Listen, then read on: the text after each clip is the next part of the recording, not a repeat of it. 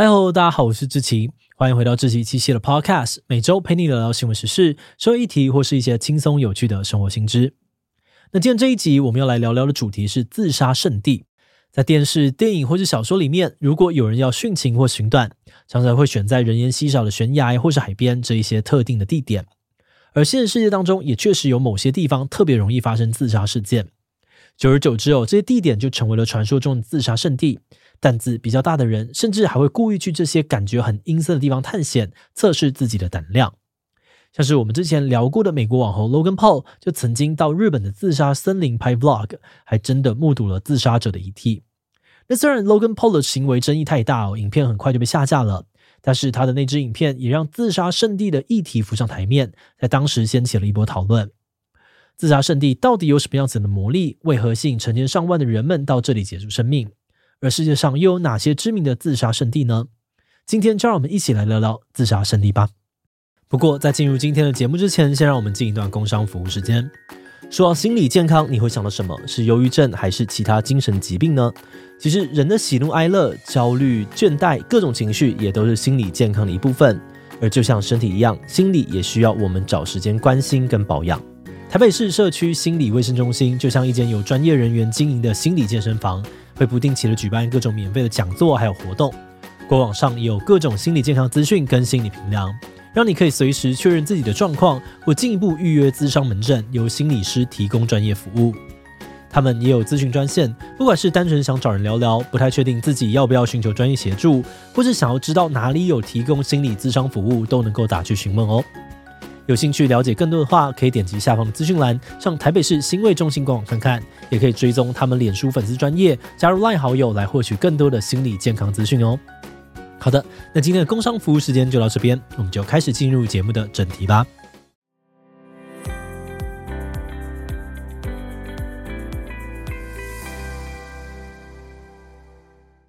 全球各地被称为自杀圣地的地方，其实还不少。那今天这集我们主要会介绍五个比较知名的例子。首先就是刚才提到的日本自杀森林。这片森林呢，位于日本富士县的青木原树海。这里的环境虽然很优美哦，但每年来自杀的人数却非常的多，多到需要日本警方定期派人到树林里面处理遗体。根据统计，光是二零一零年就有两百四十七人试图在这里自杀，其中有五十四人成功，而这还只是有记录的数字，实际上的人数可能更多。再来，第二个世界知名的自杀圣地，则是美国加州的著名景点金门大桥。这座大桥呢，全长约二点七公里，桥面距离水面高达六十七公尺。从启用之后，就不断的有人在这里寻短。早在一九九五年，就累积超过一千人从桥上跳海自杀。目前粗估，每年还是有大约三十到四十人到这里结束生命。接着，第三个自杀圣地是很多观光客爱去的尼加拉大瀑布。这里不但水流湍急，垂直高度更高达了五十一公尺。从一八五零到二零一零年之间，累计呢有五千人在这里寻短。直到今天，每年还是有二十到三十人左右在这里自杀。再来第四个，则是位于澳洲雪梨东郊的断魂谷。这是一座面向太平洋、最高高度达到三十公尺的悬崖。从十八世纪开始呢，就成为了当地的自杀圣地。根据研究，两千到二零一六年之间，累积呢有一百二十人在断魂谷跳崖自我了断。而至于最后一个，并不是特定的单一地点，而是很多住在日本的人每天通勤不可或缺的铁路。根据日本国土交通省铁路局的统计哦，二零零五年到二零一四年的十年间，全日本呢累计有六千零一十四起的企图跳轨自杀的事件，平均下来几乎每天都有人在跳轨。好的，那以上说到地点呢，有些是自然的景点，有些是人造的建物，乍看之下好像没有什么关联。但如果你仔细想想，会发现哦，自杀圣地之所以会变成自杀圣地，其实存在着一些共同点。首先，自杀圣地需要具备一些会致死的环境条件，像是高度够高啊、水深够深等等。除此之外呢，有些地方会变自杀热点，是因为曾经发生过不少真实的自杀事件。有些地方呢，则是因为传说啊、小说或者是电影的渲染，才渐渐的成为了大家心中的自杀圣地。举例来说，日本的自杀森林青木原树海，在传说当中是个连指南针都会失灵，进去之后就很难被找到的地方。一九六零年代，日本作家松本清张还曾经把青木原树海写进他的小说《波之塔》里面，作为书中女主角寻短的地点。后来又有两部电影《树之海》以及《自杀森林》，用青木原树海作为塑造恐怖气氛的背景。从此之后呢，大家说到青木原树海，就不免会把它贴上自杀森林的标签。嗯，但话说回来啊，从自杀者的角度来看，要特别跑去这些自杀圣地自杀，可能不是一个最容易的寻短方式。那这些人又为什么要这样做呢？我们推测，自杀圣地对于一些想死的人来说，可能是个成功几率相对高的地方。一方面，在这些地点已经有很多成功的案例摆在眼前，少了很多不安跟不确定感。另外一方面，很多自杀的人呢，其实不想要被家人看到自己离开的样子，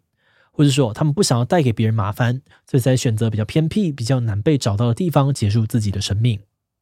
还有，在自杀圣地寻短，或许也能够带给人们一种不孤单的感觉，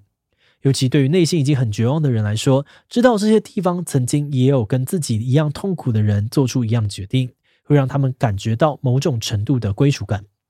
这些心理上面的慰藉都有可能让有自杀念头的人愿意大费周章的前往自杀圣地结束生命。而随着各种报道、社群媒体的传播，现在有越来越多社会大众以及各国政府注意到了自杀圣地的现象，大家也采取了各种措施，希望能够尽一份心力阻止自杀憾事的发生。而其中最直接也最有效的防治措施哦，就是在悬崖啊，或者是月台，还有桥上架设护栏，或者是防止坠落的安全网。那这个方法乍听之下呢，虽然有一点呃简单粗暴，但其实哦，护栏跟安全网可以对自杀者的心理产生一个踩刹车的作用。有研究就发现，如果想要自杀的人来到高处准备跳下去的时候，发现此路不通，受到了阻碍。那么，不止当下的自杀行为会阻止，也会大大的降低他们去其他地方自杀的几率。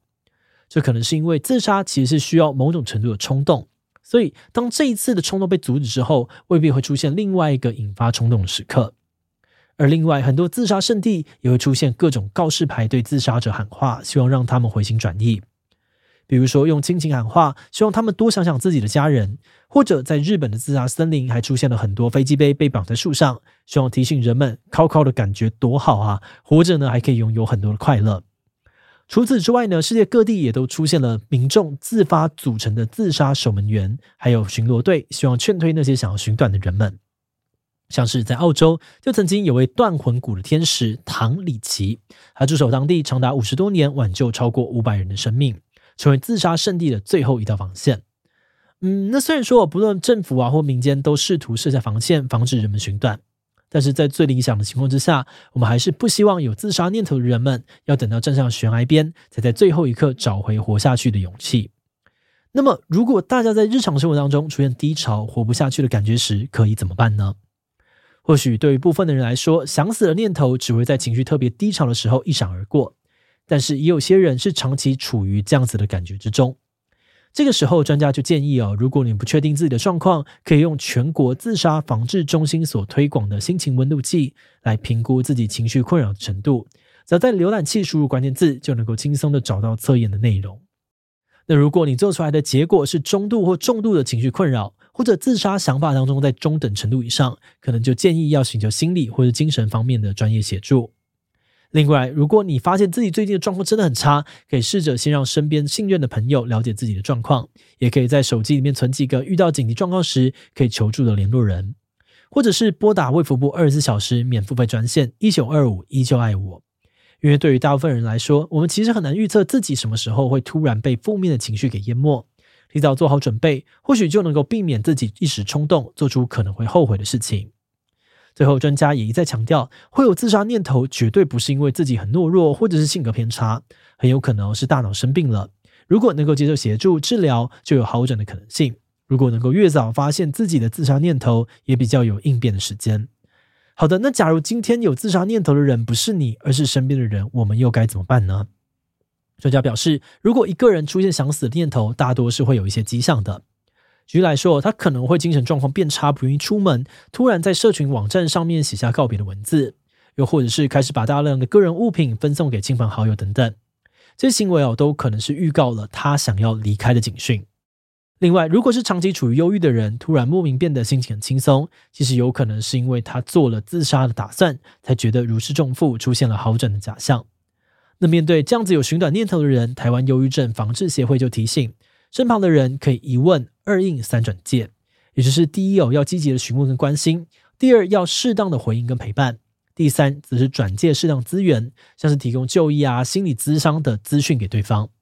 那虽然大部分的人在听到身旁亲友说自己不想活了的时候，可能都会有点慌张、不知所措，但至少我们可以先不要带着批判的口吻向对方说教，也不要觉得他只是在讨拍，选择忽略或是言语刺激对方。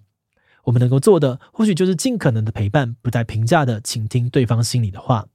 有的时候，这就是身旁的人能够提供最好的帮助了。节目的最后，也想来聊聊我们制作自己的想法。这些内容虽然讲了很多关于自杀的话题，但是这边我们还是要再次的强调，我们并不鼓励任何形式的自杀行为。相反的，是希望借由这样子的讨论，让更多人了解到想死的念头到底是怎么回事，人们为什么要去自杀圣地寻短，遇到低潮时又该怎么办？那以后如果自己或身边的人遇到类似的状况，也可能比较愿意向外求助。我们觉得自杀议题跟性教育类似哦，当社会越是把它视为禁忌，闭口不谈，大家也会越不知道该怎么样处理它跟面对它。